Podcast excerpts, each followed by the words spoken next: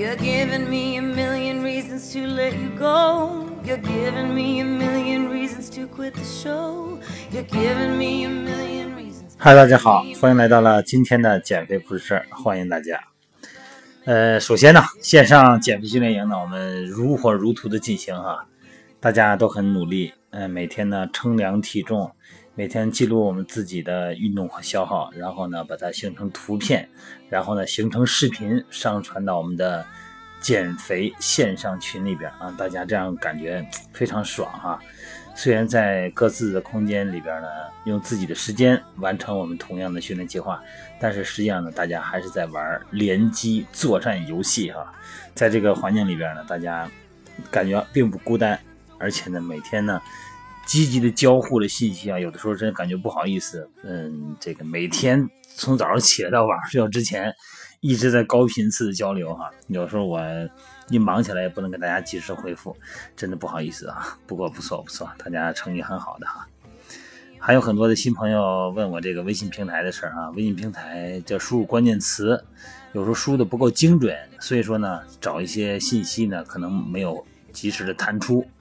你在这个我的微信平台哈、就是汉语拼的全拼，德文段乐燕练基言减肥肥八八，这里边输入关键词要精准。你比方输入减肥啊，它弹出一个相应话题，翘臀、美腿、胸部、背部啊、肩部、手臂、腰腹啊、增肌拉伸、健身入门、形体校正。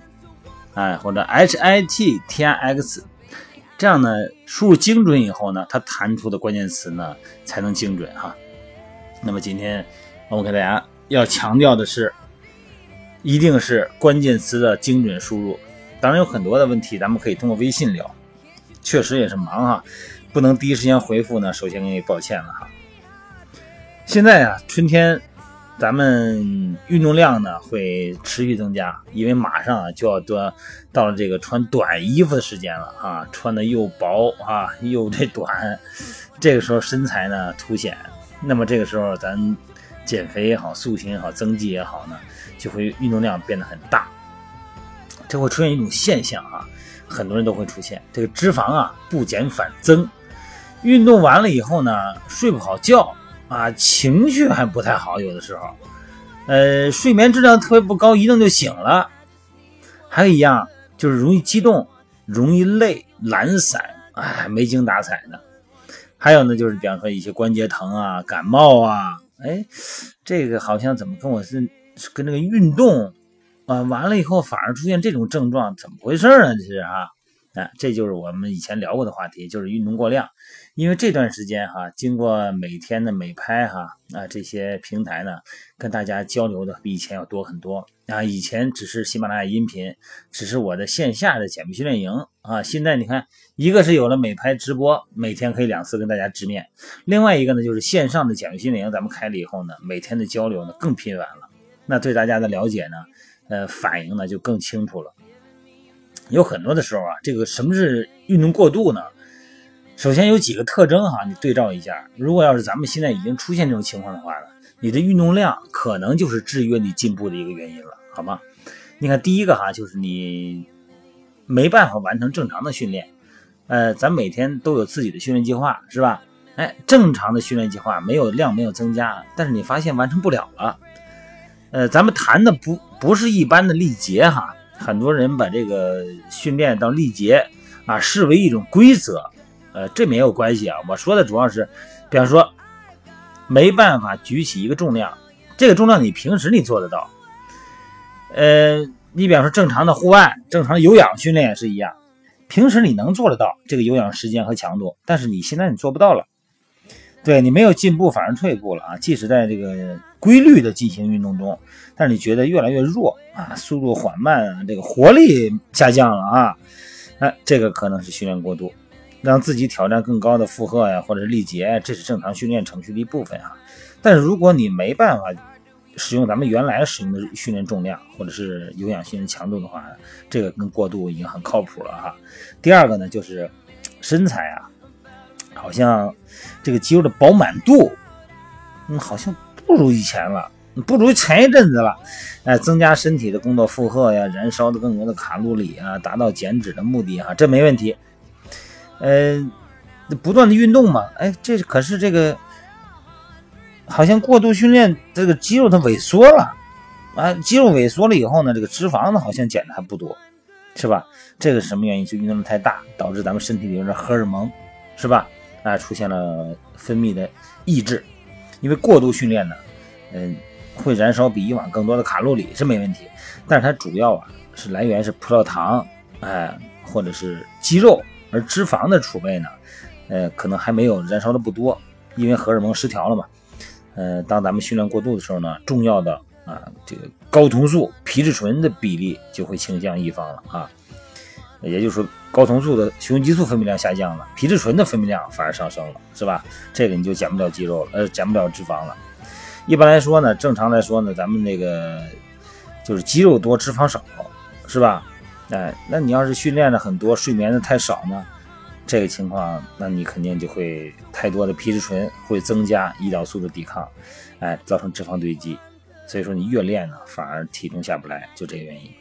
第三个呢，就是你每天训练哈，呃，尤其是做那些高间歇训练。很多人这个觉得时间短嘛，哎，尽可能的用高间歇吧。这个据说二十分钟达到一个小时的训练效果啊，啊，短时间哎，而且得到充分的恢复。实际上，大多数人哈，除了运动员以外，嗯，怎么说呢？一般你恢复的时间不一定够。你看你训练完了以后，你可能是回家以后，可能还得收拾收拾，还得上班去，或者说是你忙了一天了再去运动。那这个时候，你实际上你恢复平时恢复不是很充分，有时候那种高间歇训练呢，一周我一直建议大家有一次就行，真的有一次就行，不用老练那个，因为你恢复不过来，好吗？嗯，第四个呢就是，嗯，你比方有氧训练啊，这种练完以后呢，就是特别容易激动啊，心躁不安，没法睡觉。你看这个很多的交感神经哈。占了运动时候呢，占了主导状态啊，这个症状呢就比较兴奋呐、焦虑啊、呃注意力不集中啊，甚至于说哈，啊这你在休息的时候也是一样，啊睡眠呢也会受到干扰，这样的话造成了恢复的速度减慢，静止心率呢依然很高，所以说为什么让大家量这个静态心率啊？就这个道理啊，咱们运动完二十分钟以后，心率应该回到正常心率啊。如果咱们要是做有氧训练呢，喜欢做有氧的平时啊运动中。那么太多的耐力训练呢，会导致副交感神经也会出现过度。啊，特点呢就是睾酮素水平下降，皮质醇的上升，是吧？啊，这个精神层面呢和这个身体层面呢都会感觉是很累。那么减脂呢肯定就会减慢了。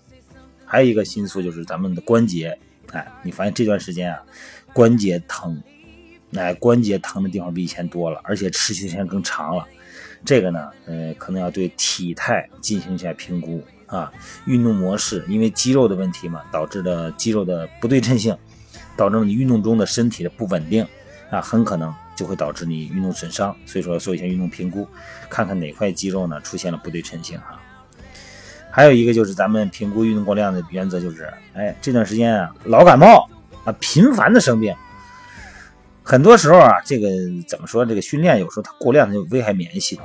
啊，这个尤其是减肥嘛，这吃饭一控制以后，这免疫力下降，呃，再缺乏维生素这个维生素 D 啊，阳光啊，不良的这个睡睡睡眠习惯啊，精神压力这些情况啊，这时间长了以后啊，尤其是这个睡睡眠啊和吃东西，就造成免疫力下降。在训练过程中呢，嗯，不断的增加训练的强度和时间啊，追求更好的运动表现嘛，哎，这也让咱们的免疫系统呢负荷呢承受更多的压力，哎。增加了这个运动量呢，咱们经常容易感冒啊。呃，最后一个这个标志呢，就是在一个比较强度大的一个训练以后呢，嗯，你什么事都干不了，就说你整个的就恢复不过来。练完以后哈，运动呢分泌脑啡肽嘛哈，脑内啡，运动以后呢感觉轻松愉快，那达成设定的运动目的前呢，呃，也让你感觉有成就感。是吧？有满足感。那么这种满足感的持续时间呢？几小时，甚至于几天。哎，咱们特别喜欢这种运动的感觉。但是你发现这段时间运动完以后，没这种感觉了。这种感觉完全没有，一点都没有说我这个很愉快啊，这没有这种满足感、成就感没有。